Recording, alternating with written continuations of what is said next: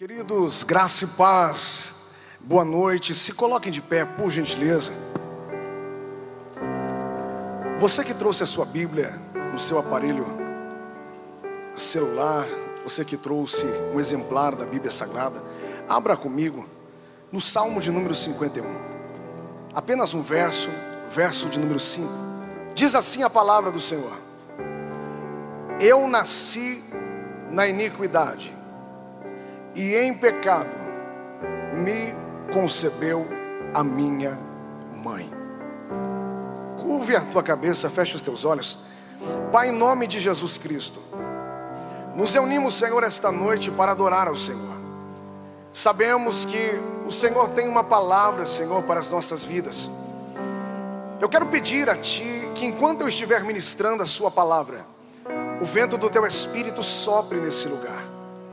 Senhor, que os jovens que têm um propósito, que têm uma chamada específica da sua parte, aqueles que enquanto eu estou orando, o coração já está sendo incendiado, Senhor, pela tua presença.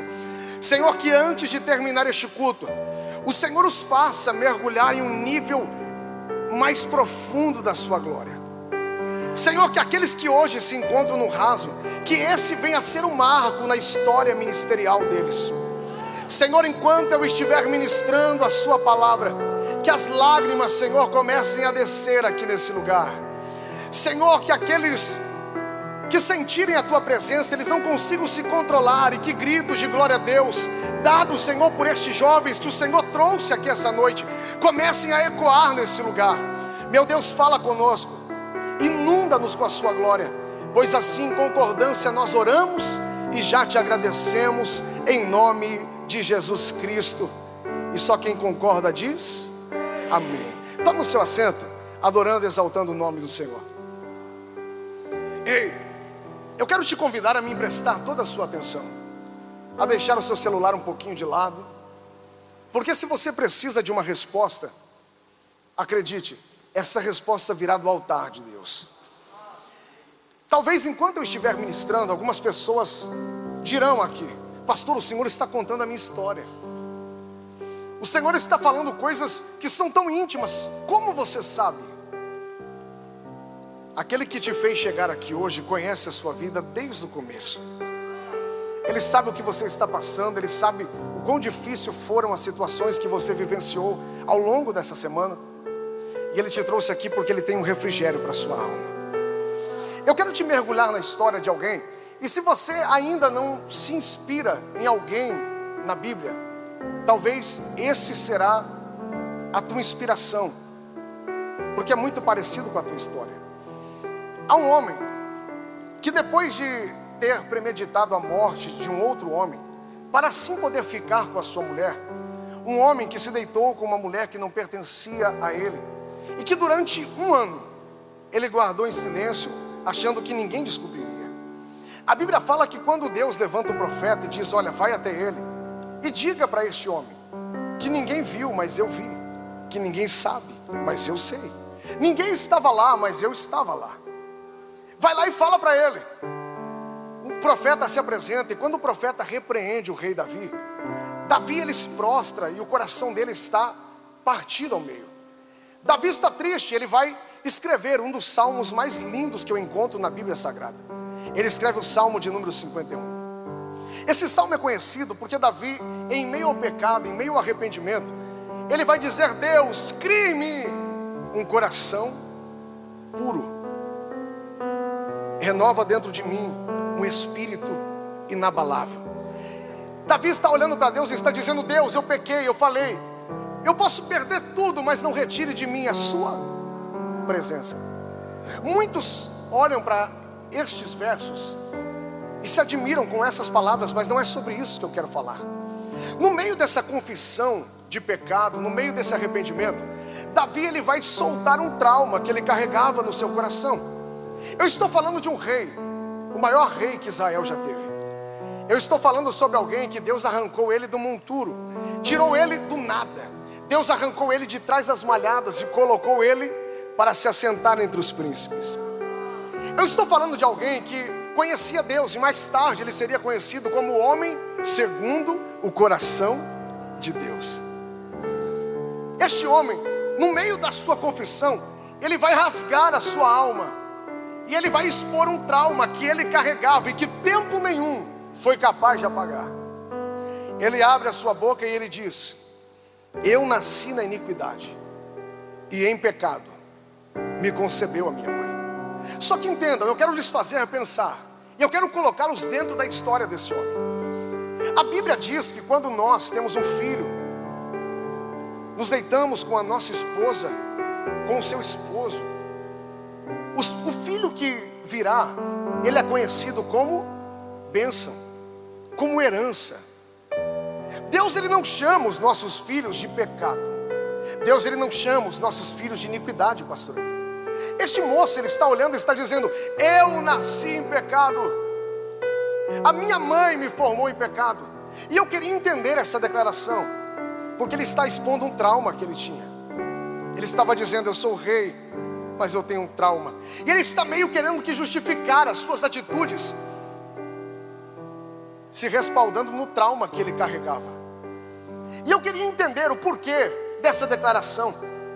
E eu comecei a olhar para a história de Davi.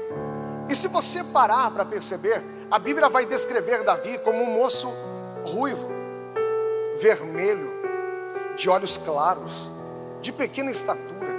Mas entenda, os judeus não têm essas características. Dificilmente você vai ver um judeu vermelho com olhos azuis. Se você for ver o quadro que retrata a pintura do rei Davi, você vai ver uma pintura angelical. Um menino loirinho de olhos azuis. Mas como eu acabei de dizer, os judeus não são assim. Eles não têm esses traços. Se você olhar para a vida de Davi, você vai ver que Davi, ele era o fruto de uma aventura de seu pai, talvez com alguma escrava. Ele era, sabe aquele fruto indesejado?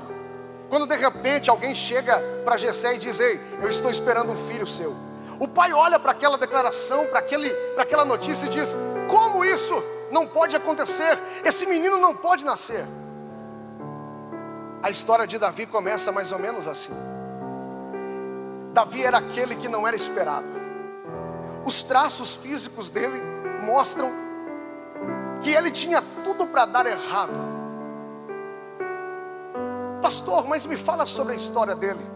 Eu te conto e você vai entender melhor.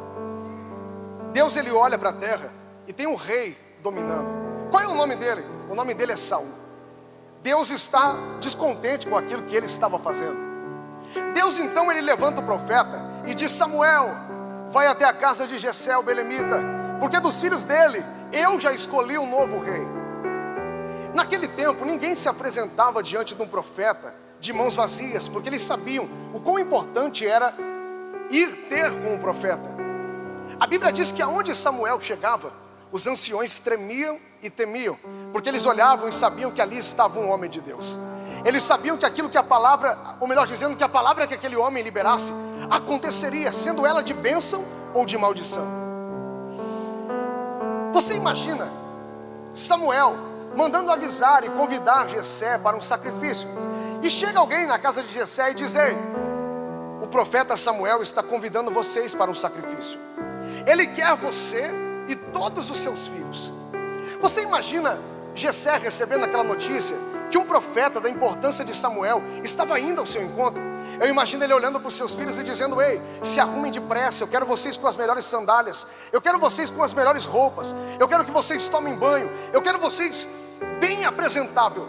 Talvez ele olhou para eles e disse: Eu não quero um pó na casa, deixem tudo alinhado, porque aquele que está vindo aí é importante, aquele que está vindo aí não é outro a não ser o profeta Samuel. Você imagina eles se apressando, organizando tudo. De repente eles vão encontrar com Samuel. Samuel está olhando para a família de Jessé e ele está vendo sete filhos na sua frente. Daí de repente vai começar o maior desfile da história. Vai passar o primeiro filho de Jessé diante dos olhos de Samuel. Passa o primeiro. Samuel olha para ele e diz: Certamente está perante mim ungido do Senhor, aquele que ele escolheu. Por quê? Porque Samuel estava olhando para a aparência do primeiro filho. Ele estava olhando para o porte físico, para a força dos músculos. Ele estava olhando para aquilo que Os olhos do homem admira. Só que de repente, enquanto ele está olhando, está dizendo: É esse. O Espírito Santo vai bradar ao seu coração, a voz do Senhor vai falar com ele. E Deus vai dizer: Samuel, tira os olhos desse porque eu não vim procurar nada daquilo que está do lado de fora. Eu te trouxe aqui para encontrar algo precioso que está do lado de dentro. Levanta a sua mão que eu quero profetizar. Não importa o lugar onde você nasceu, não importa a família onde você nasceu, não importa se você tem dinheiro, se você não tem, não importa se você tem influência ou se você não tem, se tem seguidores ou se não tem. Deus não quer nada do que está do lado de fora. Deus nessa noite está com dois olhos como chamas de fogo, e Deus está procurando algo mais precioso que aquilo que está do lado de dentro aquilo que está do lado de dentro. Nessa noite, Deus marcou porque Ele tem um encontro contigo. Deus Ele te trouxe aqui porque você vai mergulhar em um nível tão sobrenatural da presença de Deus que quando tu sair porta fora, as pessoas não irão mais te reconhecer. Tem gente que enquanto eu estou pregando, o coração está queimando. Tem gente que já está começando a derramar lágrimas. Por que, pastor, que eu sinto que eu estou sentindo? Porque Deus te marcou de uma forma diferente. Você não é igual aos outros. Deus marcou a tua história, aquilo que Deus fará através de você e em você é algo extraordinário. Tem alguém recebendo essa palavra aqui? Escute, passo segundo, Samuel está olhando, está dizendo: é esse. Deus está dizendo: não é este. Passo terceiro, passo quarto, passo quinto, sexto. Samuel está dizendo: são esses. Deus está dizendo: não escolhi nenhum desses. Passo sétimo, Deus está dizendo: não é este Samuel. Só que escute, Samuel sabia que Deus não se equivoca. Samuel sabia que não estava no endereço errado. Algo estava acontecendo ali, Samuel sabia disso. Samuel olha para aquele pai e diz: Ei, acabaram-se os seus filhos? E a declaração daquele pai é capaz de mexer com o coração de qualquer mãe e de qualquer pai que está presente aqui. Por quê? Imagine você, Jessé olha para o profeta e diz: Não, eu ainda tenho mais um filho. Eu estou falando de um momento solene que eles estavam vivendo. Não era todo mundo que recebia a visita de um profeta. Eu estou falando de um dia especial. Daí aquele pai vai abrir a sua boca e vai dizer que naquele dia especial, o seu caçula, ele está no campo aonde ninguém vê. O seu caçula não estava presente. Ele vai dizer sim, ainda falta o menor. Samuel vai perguntar aonde ele está. Ele vai olhar para o profeta e vai dizer: Ele está no campo cheirando ovelha, não tomou banho, não colocou as melhores vestes, ele está no anonimato aonde ninguém vê. É, imagine você, a sua mãe preparando a mesa da ceia de Natal. Ela olha para os seus irmãos, e aquele que tem um irmão caçula, ou aquele que é caçula, vai me entender. Eu tenho dois filhinhos, um de sete e uma menininha de cinco. Tem gente que odeia o caçula, e eu vou te explicar por quê. Quando nós temos o primeiro filho, muito jovem, nós somos inexperientes. O nosso filho quer brincar com a gente, nós não temos tempo para sentar no chão com ele. Nós queremos ganhar dinheiro, correr atrás da vida, e nós acabamos perdendo a melhor fase do nosso primeiro filho. E tem mãe, se você for perguntar para sua mãe, você vai ver que ela carrega um trauma. Ela diz: Ah, se eu pudesse voltar atrás, eu teria feito tudo diferente com ela. Mas a vida era diferente, a situação era outra.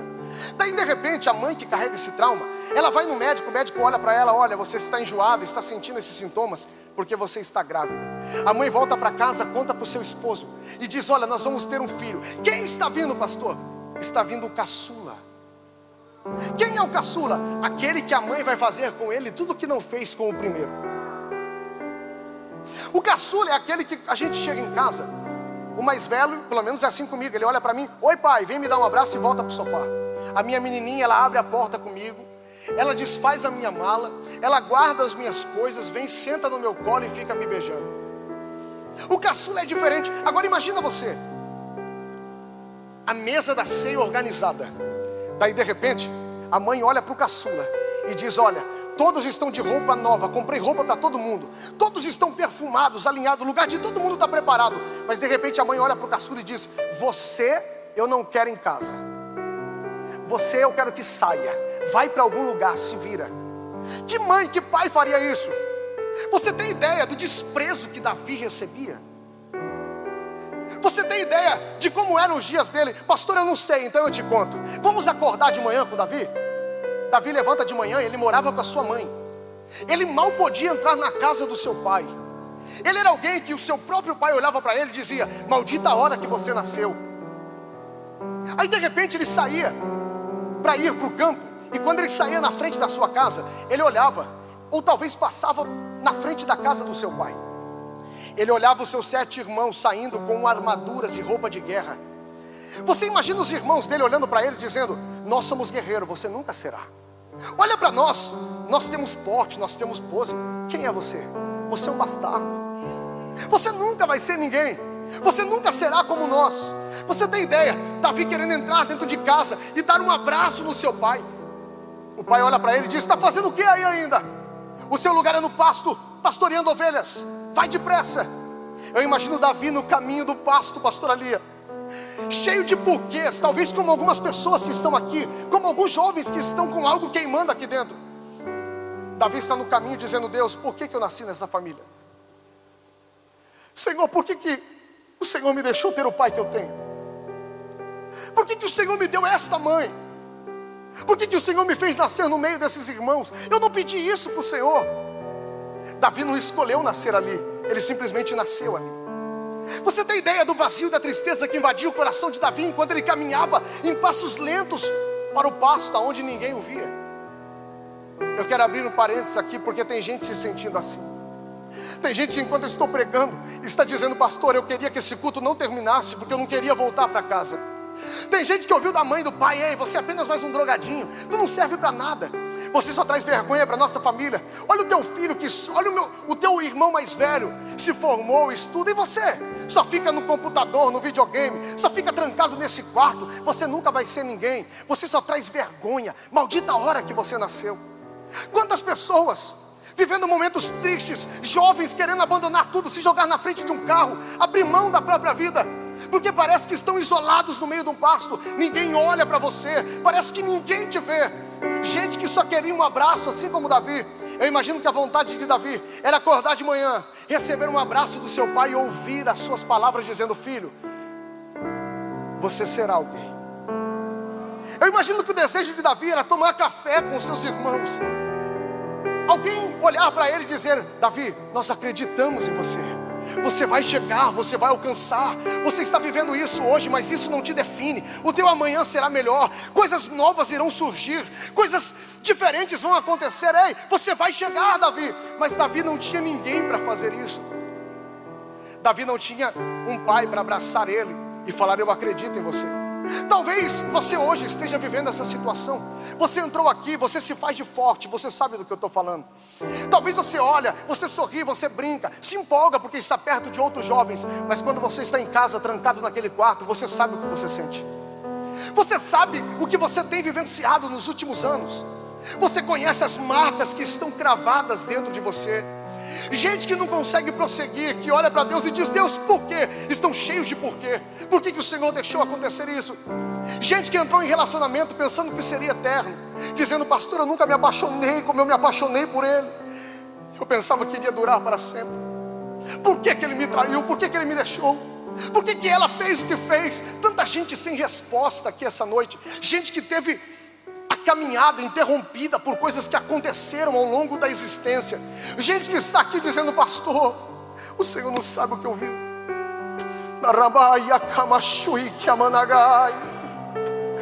Sabe por que, que daqui eu vejo pessoas se derramando em lágrimas? Porque Deus nessa noite, Ele não está produzindo nada do lado de fora, Ele está tocando naquilo que está do lado de dentro.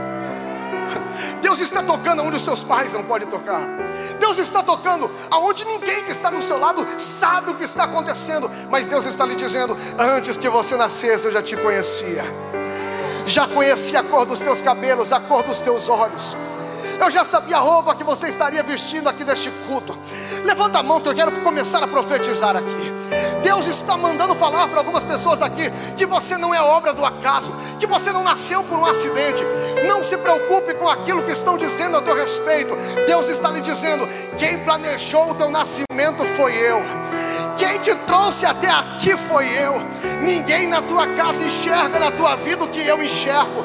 Ninguém no meio das, dos teus amigos consegue ver em você aquilo que eu vejo.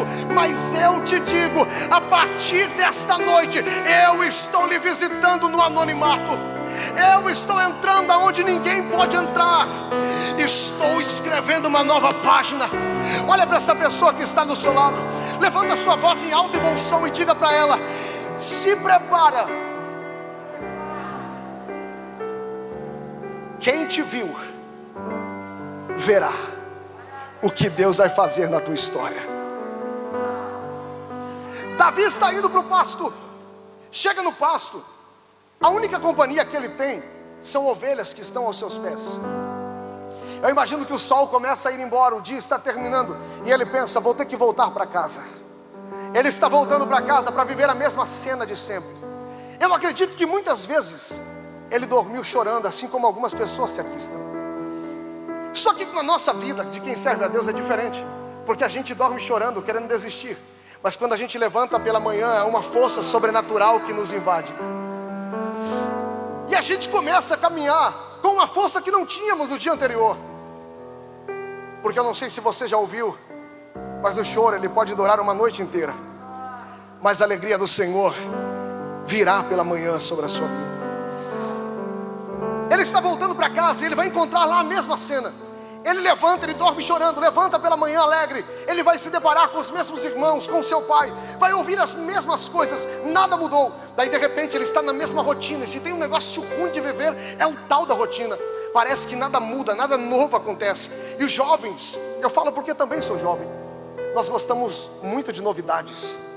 Sempre queremos estar vivendo algo novo, queremos que as coisas aconteçam, mas na vida de quem tem chamado nem sempre é assim. Pastor, mas foi Deus que prometeu, foi Deus que falou. Ei, Jesus era o Filho de Deus, o maior projeto que a humanidade já conheceu. Deus era o maior interessado no projeto chamado cruz, mas durante 30 anos, Jesus ele fica no anonimato, nada acontece. Eu imagino algumas pessoas no lugar de Jesus dizendo: quando? Quando que eu vou pregar? Quando que eu vou fazer? Quando que eu vou curar? Quando que eu vou chegar no madeiro? Mas não, Jesus, enquanto ele está no anonimato, a Bíblia vai dizer: e ele crescia e se fortalecia em espírito. Quando chega o momento, o que ele não viveu em 30 anos, ele vive em 3 anos. Porque o maior interessado no teu chamado é Deus. O maior interessado na tua história é Deus.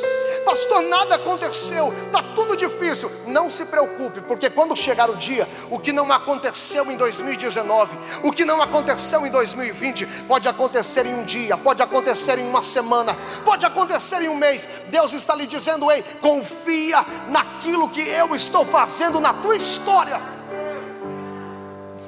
Davi ele volta, nada muda. Aí de repente ele se levanta novamente pela manhã e vai para o meio do pasto. Quando ele chega no pasto, olhe para cá. Davi está desacreditado. Não tem ninguém para acreditar nele. Davi está no meio do anonimato, onde aparentemente ninguém enxerga. Davi tinha motivos para parar, para cortar o pulso. Davi tinha motivos para se jogar de uma ribanceira. Pastor, se olhar pela ótica humana, era rejeitado pelo pai, pelos irmãos, ninguém acreditava nele. Os irmãos eram guerreiros e eram aplaudidos. Ele vivia no meio do mato fedendo ovelha. Pastor, se fosse eu no lugar dele, eu não aguentaria. Davi tinha, tinha motivo para desistir, para desanimar? Tinha. Pastor, mas o que ele fazia quando passava por esses momentos?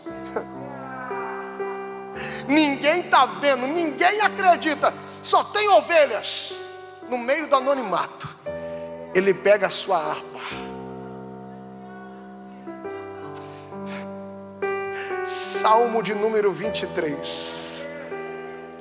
Davi está dedilhando a sua harpa, você consegue ouvir? Passou um dia difícil, uma semana terrível. Mas ele não impede que o sofrimento, ele não deixa que o sofrimento roube a sua adoração. Ele começa a dedilhar a sua harpa, ele diz: Deus, ninguém acredita em mim. Eles dizem que eu não tenho capacidade. Eles dizem que eu não serei como ele. Mas enquanto ele está dedilhando, ele vai salmodiar, ele vai dizer: Prepara uma mesa diante dos meus inimigos. Mostra para eles que eles dizem que eu não tenho capacidade. Que eles não acreditam em mim. Mas mostra para eles que o Senhor acredita em mim. Ele continua dedilhando a sua harpa. E ele vai dizer: Deus, eles dizem que eu não consigo, eles dizem que eu não posso. Eles falam que eles são guerreiros e que eu não sou. Senhor, unge a minha cabeça com óleo e me dá a capacitação que eles dizem que eu não tenho. E ele continua dedilhando a sua harpa, e ele vai dizer: Deus, eu não tenho a preferência do meu pai. Meu pai diz que os meus irmãos são melhores que eu. Eu não tenho a preferência de ninguém, mas faz o meu cálice transbordar diante deles e mostra que a preferência que eu não tenho da parte do homem, eu tenho da parte do Senhor. Ele ora, o dia está terminando, ele pega a sua arpinha e ele volta para casa. Pastor, quando ele chega em casa, as coisas haviam mudado? Não, tudo está do mesmo jeito. Pastor, mas ele orou, Deus não fez. Olhe para mim, não é porque você não está vendo que Deus não está fazendo. Não é porque no mundo físico você não está vendo nada acontecer, que no mundo espiritual algo a teu respeito não está acontecendo. Se você pudesse ver com os olhos espirituais aqui nessa noite, olhar para o céu e ver os olhos de Deus inclinados na tua direção. Ei, rapaz, ei, moça, se eu fosse você, não desistia de viver, não, não abandonaria tudo, não chutaria o pau na barraca, por quê? Porque você não tem ideia dos pensamentos que Deus tem a teu respeito. Hoje, se eu fosse essa pessoa que está do seu lado te chamava para tomar um café, apertava sua mão, pegava o seu contato, falaria com você, te daria atenção. Por quê? Porque hoje você está sentado aí, mas você não tem ideia aonde Deus irá te colocar. Deus nessa noite está falando para alguém aqui: os meus olhos estão sobre ti. Os meus olhos estão sobre ti. Eu estou curando a sua alma eu estou sarando o teu coração. Esse medo de voltar para casa vai cessar. Eu vou mudar a tua história, diz o Senhor. Olhe para mim. Davi chega em casa e tudo está do mesmo jeito. Aí de repente ele se levanta pela manhã. E ele está andando no mesmo caminho de sempre. É o mesmo caminho. São as mesmas montanhas. São as mesmas tendas Pastor, não tinha nada de diferente. Ele acorda pensando que era um dia comum, mas acredite, não era. Por quê, pastor? Porque de repente de Deus uma hora chega. Deus não te vê como eu vejo. Quem olha para você diz: é um jovem rebelde. Olha o jeito que se veste, o jeito que anda. Isso aí não serve para nada, fala só gira. Isso aí não vai ser ninguém. Olha essa geração. Geração, Deus tem que levantar uma nova geração. Ei, é mentira. Deus não precisa de uma nova geração. Deus ele já tem a geração para este tempo. Deus só precisa ativar esta geração e ele está começando a fazer isso aqui nessa noite.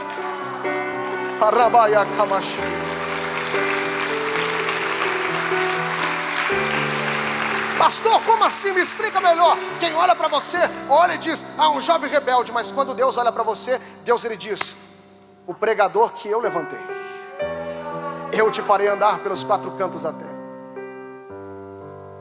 Quando Deus olha para você, Deus ele vê a missionária que ele escolheu para ganhar muita gente para ele. Pastor, então, eu não sou o que eles dizem? Não, nem sombra do que eles estão falando. Guarde o que eu vou lhe dizer, nunca esqueça. Se todos aqui pudessem ver a sua vida como Deus vê, todo mundo aqui iria querer ser os seus melhores amigos.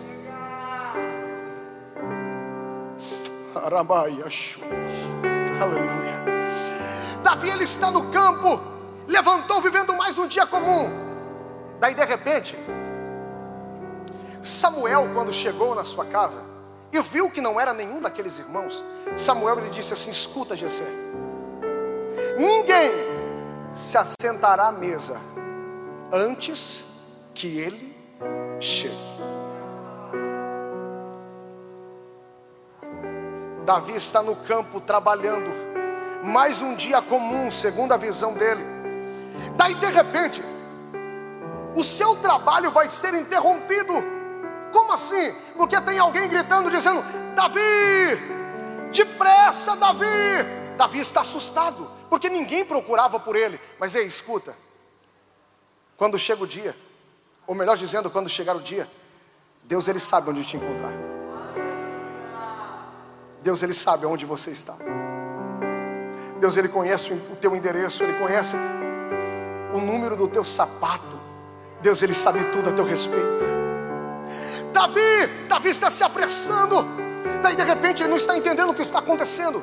Tem alguém que está cansado porque correu muito, andou muito depressa. Esse alguém está olhando para ele dizendo: Davi, depressa. Davi está pensando: alguma coisa aconteceu. Porque tem gente que anda com trauma.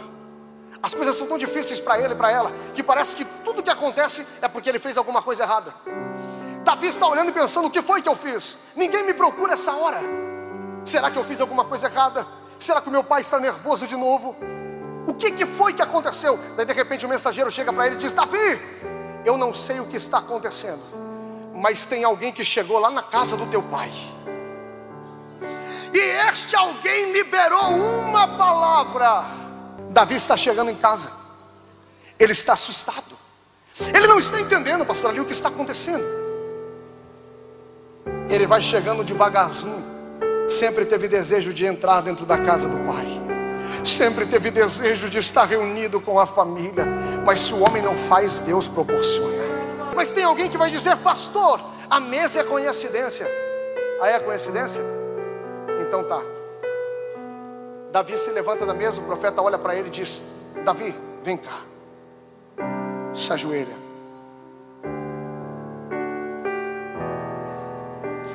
Oh, aleluia. Arabaia Pastor, a mesa é coincidência. Ah, é coincidência? Samuel vai pegar um chifre cheio de azeite. Senhor, prepara uma mesa diante dos meus e unge a minha cabeça com. Quem é que sabia da unção? Ele pega um chifre com azeite e começa a derramar.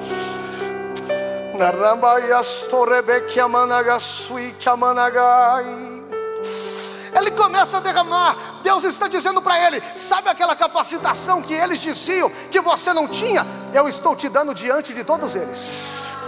Eu te capacito, eu sou o teu Deus. Eles dizem que você não pode, mas eu te digo, você pode.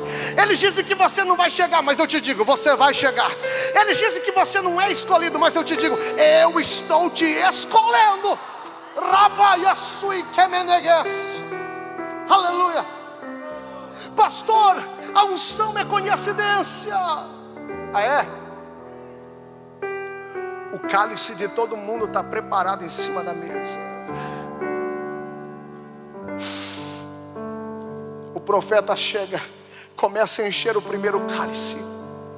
Quando chega no limite, ele para.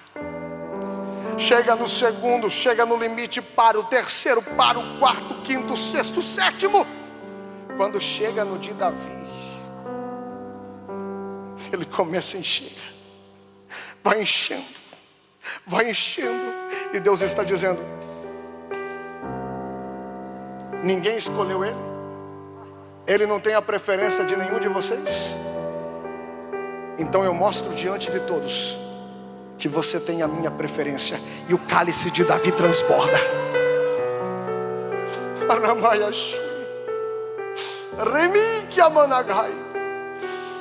Rapaz, há algo queimando dentro de você. E já faz tempo. Há algo no mundo espiritual sendo liberado sobre a sua vida hoje. Não é à toa que você está sendo usado nesse exemplo. Deus está lhe dizendo que há um novo, um novo sendo derramado sobre o teu ministério. Não importa o que dizem ao teu respeito, Deus está lhe dizendo: a partir de hoje eu te levanto e eu vou te usar. Recebe essa palavra no teu coração. Aleluia! Olhe para cá, olhe para cá. Pastor, como assim? Você não precisa da preferência de homens. Você não precisa que ninguém vá com a sua cara, que goste do teu jeito de se vestir. Você não precisa. Ei, o que você não pode é ficar trancado naquele quarto, acreditando que você é o pior dos piores e que para você não tem jeito. Pastor, como assim? Deus está lhe dizendo: Ei, eu estou falando contigo, porque nesta noite eu te pego como uma flecha na minha mão. Eu vou te puxar, enquanto eu estiver te puxando, vai doer, vai ser difícil, mas quando eu te soltar, ninguém segura o teu ministério, ninguém segura o que eu vou fazer através da sua vida. Se tem alguém recebendo essa palavra nesta noite, joga a mão para o alto e começa a adorá-lo. Eu vou deixar você adorá-lo. Eu vou deixar você misturar gritos de glória a Deus com aleluia e falar para Ele: Deus, eu estou entendendo aquilo que o Senhor está dizendo, ainda que ninguém acredite em mim. Eu sei que os teus olhos estão sobre a minha vida. Deus está te vendo neste pasto. Deus está lhe vendo no meio do anonimato tem algo novo sendo derramado aqui esta noite. Se prepare. Davi se levanta e sai dali.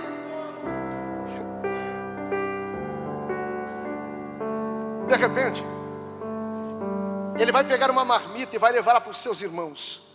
Quando ele chega no campo de batalha, está um alvoroço no campo de batalha, porque tem gente dizendo: acabou para nós. Davi chega e pergunta: o que está acontecendo? Vão olhar para ele e vão dizer: Olha, se levantou um gigante. O nome dele é Golias. Ele quer um homem para lutar com ele. E se esse homem perder, nós nos tornaremos escravos dos filisteus. Aí Davi olha e diz: E cadê o homem? Um olha para o outro. Os irmãos de Davi que diziam ter capacidade, ninguém tem coragem de ir. Davi não pensa duas vezes, por quê? Porque quando a unção do Espírito desce, todas as suas incapacidades são vencidas pela capacitação do Espírito. Davi ele olha e diz: Ninguém vai, então eu vou. A batalha vai acontecer no meio do vale. Davi vai para o meio do vale, um menininho pequenininho, um gigante de três metros de altura. Davi está olhando para o gigante. Atrás do gigante, no cume de um monte, está o exército filisteu. Pastor, o que, que eles estão dizendo? Golias, mata, acaba com esse menino. Davi olha para trás, está o seu exército na outra montanha. Pastor, o que, que eles estavam gritando? Agora acabou, Davi vai morrer. Pastor, mas ninguém está acreditando nele de novo? Ninguém. Só que ele não está sozinho. quando nós temos a aprovação de Deus, não importa o que dizem. Ramayashui. Anda kamanagai. Oh, aleluia. Ele olha para o gigante e diz: Você vem a mim com armadura você vem a mim com espada, lança. Você vem todo preparado, mas eu não tenho medo. Por quê? Você olha e pensa que eu estou sozinho. E escuta, se Golias conseguisse ver em Davi aquilo que Deus via, ele teria abandonado aquela batalha antes de morrer. Mas ele não viu. Davi arranca a cabeça dele. Porque Davi estava dizendo: aquele que está comigo é maior. Podem falar o que quiserem, podem levantar a situação que quiserem. Eu não vou me prostrar, eu não vou me dobrar, eu não vou me render, eu não vou aceitar o que estão dizendo. Eu não vou ser igual aos meus avós, eu não vou ser igual aos meus pais. Eu terei um futuro brilhante. Quem me escolheu, quem me chamou, é quem me garante. Se coloque de pé. Oh, aleluia. Eu vim pregar nessa noite para gente que está no meio do anonimato, para gente que está com o coração, entrou aqui com o coração dilacerado, mas que sabe que há uma promessa sobre a sua vida. Deus está lhe dizendo: Ei, você já se perguntou por que, que você é diferente? Você não é igual aos outros jovens. Você tenta ser, mas você não é. Você sente o que eles não sentem. Quando você está no meio do ferro, tem algo que te incomoda, parece que tem alguém te seguindo, mas não é, o meu espírito que está lhe dizendo: sai daí. Porque desde o dia que eu te marquei, diz o Senhor, você nunca mais conseguirá ser o mesmo. Aonde você forei, olha para mim que eu quero te contar uma coisa. Um dia eu me afastei de Deus, com 14 anos de idade, dirigi uma mocidade com 40 jovens. Aconteceu algo tão terrível, eu me afastei do Senhor. Aí de repente, eu disse: Deus, eu não quero mais. Eu vou ficar um tempo longe e depois eu volto. Entrei numa casa de balada pela primeira vez. Entrei como num, cresci num berço evangélico. Não sabia, nunca tinha bebido, nunca tinha feito nada disso. Não sabia sequer mexer o corpo diante da música que estava tocando. Aí de repente eu comprei um bilhete VIP, porque a área VIP era mais tranquila. Aí estou eu lá na área VIP, debruçado em um corrimão, olhando lá para baixo. Aí de repente entra uma moça muito bonita. Eu olhando para ela, eu disse que moça bonita. Fiquei olhando para ela, pensei ela nunca vai olhar para mim. Aí de repente lá de baixo ela olhou para mim lá na área VIP. E ela atravessou o salão olhando para mim. Ela subiu a escada e ela veio na minha direção. Quando ela veio, eu pensei em muitas coisas. Aí de repente ela chegou no meu ouvido. E ela disse assim: O que você está fazendo aqui? Você não é igual a eles. Nem desviar você vai conseguir mais. Por quê, pastor? Porque Deus te marcou com fogo. Isso que queima dentro de você, ninguém vai conseguir entender. Você sente o que muitos não conseguem compreender, e Deus está lhe dizendo: é porque eu tenho algo poderoso sobre a sua vida. Hoje você está aqui, mas você não tem ideia do que eu tenho preparado no amanhã. Coloca a mão sobre o seu coração. Ei, é noite de mergulhar, é noite de se render e falar: Deus, eu estou entendendo. Senhor, eu aceito o que o Senhor tem para mim. É noite de falar para Ele, Deus, assim como o Senhor levantou Davi e trocou o assento dele, arrancou do anonimato e colocou como o maior rei de Israel. Eis-me aqui, cumpra em mim a sua vontade. Eu vou deixar você falar com Ele. Pode adorar a Deus, pastora. Tem gente que vai ser batizado com o Espírito Santo aqui. Tem gente que vai ser renovado de tal maneira. Começa a adorar, começa a adorar. Rabaiasui. A presença de Deus vai te pegar aí. A presença de Deus vai te encher aí, aonde você está. Deixa as lágrimas fluírem. Deixa a adoração brotar. Deixa, deixa. As mãos do Senhor estão estendidas sobre este lugar. Fala para Ele, derrama, Deus. Eu quero mergulhar mais fundo. Fala para Ele. Fala para Ele, Senhor, me usa.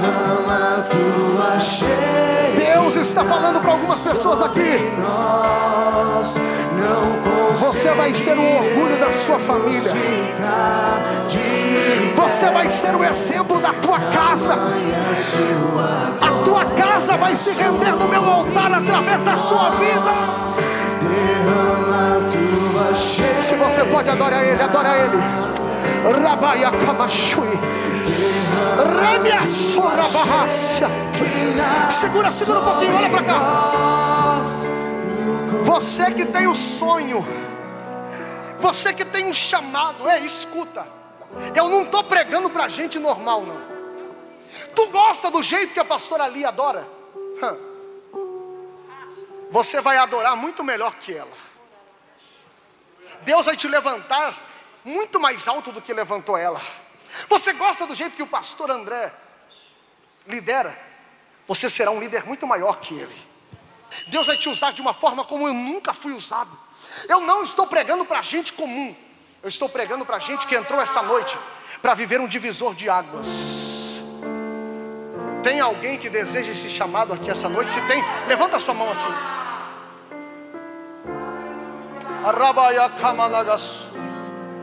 Futuros pastores, missionários da mais de Cristo, gente que vai ser enviado para outros países, gente que vai ser referência na nação brasileira e fora dela. Eu estou pregando para gente diferente, gente que a partir de hoje, Deus vai tocar na tua estrutura. Deus vai colocar unção no teu jeito de falar, no seu jeito de andar. Deus vai colocar tanta unção sobre a sua vida que aonde você pisar, os demônios não vão resistir. Eles vão ter que sair, eles vão ter que partir em retirada. Eu profetizo que este culto da live vai começar a crescer de tal maneira. Por quê? Porque toda sexta-feira você vai chegar com 10, 20, 30, 40 pessoas e vai dizer: Deus me ajudou a trazê-los. Rabaia Kamanagassui, levanta a mão, levanta a mão, levanta a mão, levanta a mão, levanta a mão. Seja visitado pelo Espírito Santo. Faz assim para ele. Sobre nós, não conseguimos. Eu vou te deixar adorar. Vou te deixar adorar. Se der vontade de se prostrar, se prostra. Se der vontade de correr, corre. Pula. Levanta a mão. Adora.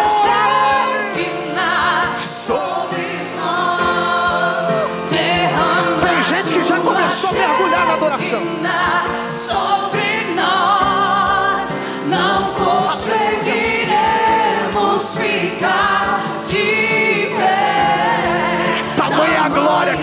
Que está invadindo esta casa. Seja batizado com o Espírito Santo. Seja batizado com o Espírito Santo. Receba o dom da palavra. Receba, receba. Comece a falar em línguas estranhas. Seja renovado, renovado, renovado. Não conseguiremos ficar. Tem gente se derramando.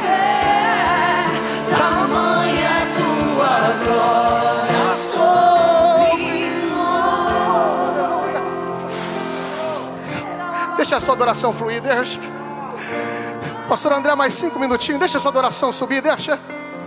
Deixa, deixa, deixa. Deixa, deixa. Satanás pensou que iria tirar a sua vida mas toda depressão está caindo por terra hoje, todo espírito de suicídio está sendo arrancado com raiz e tudo. Deus está soprando vida sobre você.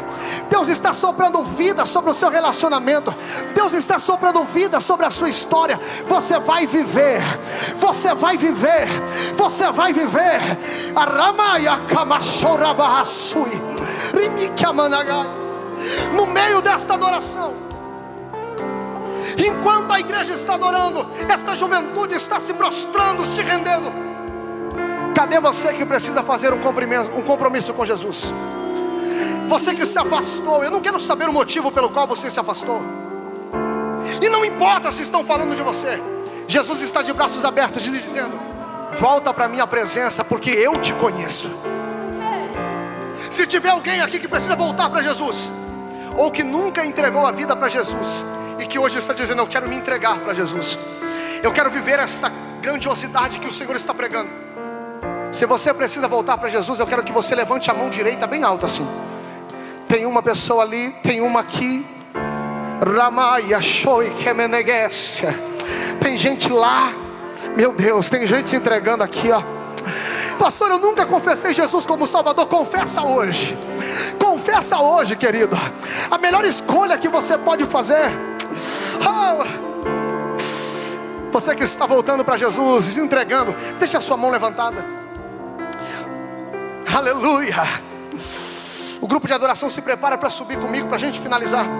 Pai, essas pessoas que estão entregues à Sua presença, que estão, Senhor, se rendendo, dizendo: Deus, eu ouvi a Tua voz e eu estou voltando para os Teus braços. Essas pessoas que estão abrindo mão, que estão renunciando à vida que estavam vivendo, para se entregar e viver tudo que o Senhor tem para elas. Que a partir de agora, tudo que elas fizeram que te entristeceu, seja lançado no mar do esquecimento escreve, reescreve o nome delas no livro da vida. que nada do que elas viveram até hoje se compare com aquilo que vai começar a acontecer a partir de agora. Meu Deus, eu quero pedir ao Senhor que o teu Espírito abrace essas pessoas agora e aquelas que hoje estão assumindo o compromisso ministerial e que estão com um grito no peito dizendo: Deus, usa-me, usa-me, marca elas com fogo agora se você pode, levanta a mão pro céu, dá um braço de glória nesta noite e aplauda o nome do Senhor.